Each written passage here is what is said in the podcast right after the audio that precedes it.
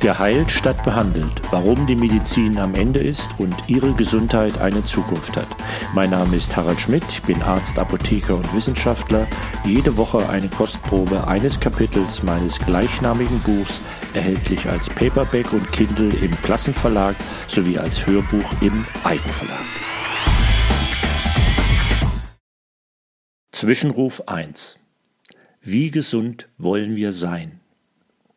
Bevor wir durchstarten in die neue Medizin und von Teil 1 zu Teil 2 kommen, möchte ich mit Ihnen kurz innehalten und gemeinsam über zwei Aspekte nachdenken, die der deutsche Arzt und Psychiater Klaus Dörner sowie der Philosoph Byung-Chul Han quasi wie einen kleinen Stock in die Speichen geworfen haben.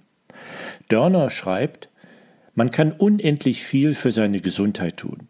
Das hat aber nicht viel, oft sogar gar nichts damit zu tun, ob und in welchem Maße man sich als gesund empfindet. Und letzteres zählt. Und Han beobachtet, heute herrscht überall eine Angst vor Schmerzen. Jeder schmerzhafte Zustand wird vermieden. Die Schmerztoleranz sinkt rapide.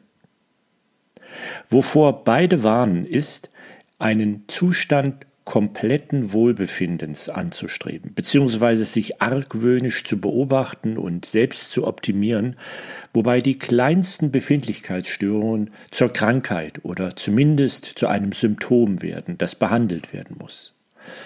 Das Risiko ist also, dass alltägliche Befindlichkeitsstörungen, die zum Leben dazugehören, an Hypochondrie grenzend mehr und mehr als behandlungsbedürftige Krankheit definiert werden. Wenn Gesundheit zum Lebenszweck wird, anstatt Gesundheit zum Anlass zu nehmen, sein Leben mit Sinn zu erfüllen, wenn jeder das Gesundheitssystem maximal ausnutzt mit dem Anspruch, ein einklagbares Recht auf Gesundheit zu haben, dann wird Gesundheit zum Produkt, von dem man, wenn man es sich leisten kann, immer mehr haben will. All diese Trends bergen in sich ein Potenzial, das umso destruktiver wird, je mehr es vermarktet und dem Wettbewerb überlassen wird. Die essentiellen Voraussetzungen für Gesundheit sollten aber nicht zur Dienstleistung oder Ware werden.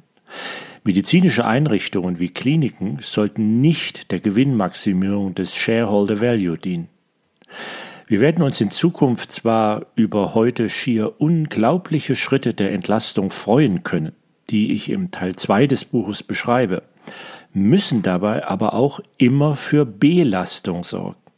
Wenn zum Beispiel die Entlastung durch Autos, Rolltreppen und Lifte letztendlich zu Muskelatrophie, Osteoporose, Diabetes und Herz-Kreislauf-Erkrankungen führt bzw. diese verstärkt, hat sie nichts erreicht. Im Gegenteil. Ich nehme zum Beispiel grundsätzlich keine Rolltreppen und ein Lift erst, wenn es mit Gepäck in den fünften Stock geht. Probieren Sie das doch auch, wenn Sie es nicht ohnehin schon machen.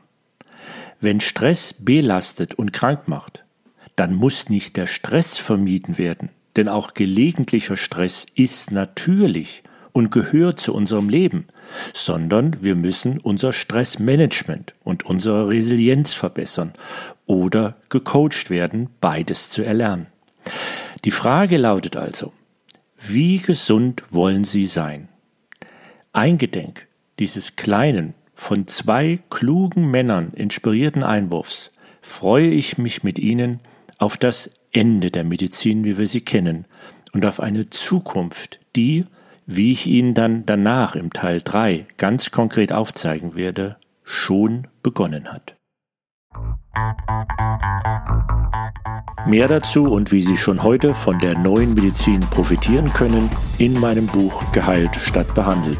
Leicht verständlich für Patienten oder hoffentlich noch nicht Patienten geschrieben. Denn mehr Wissen heißt mehr Gesundheit.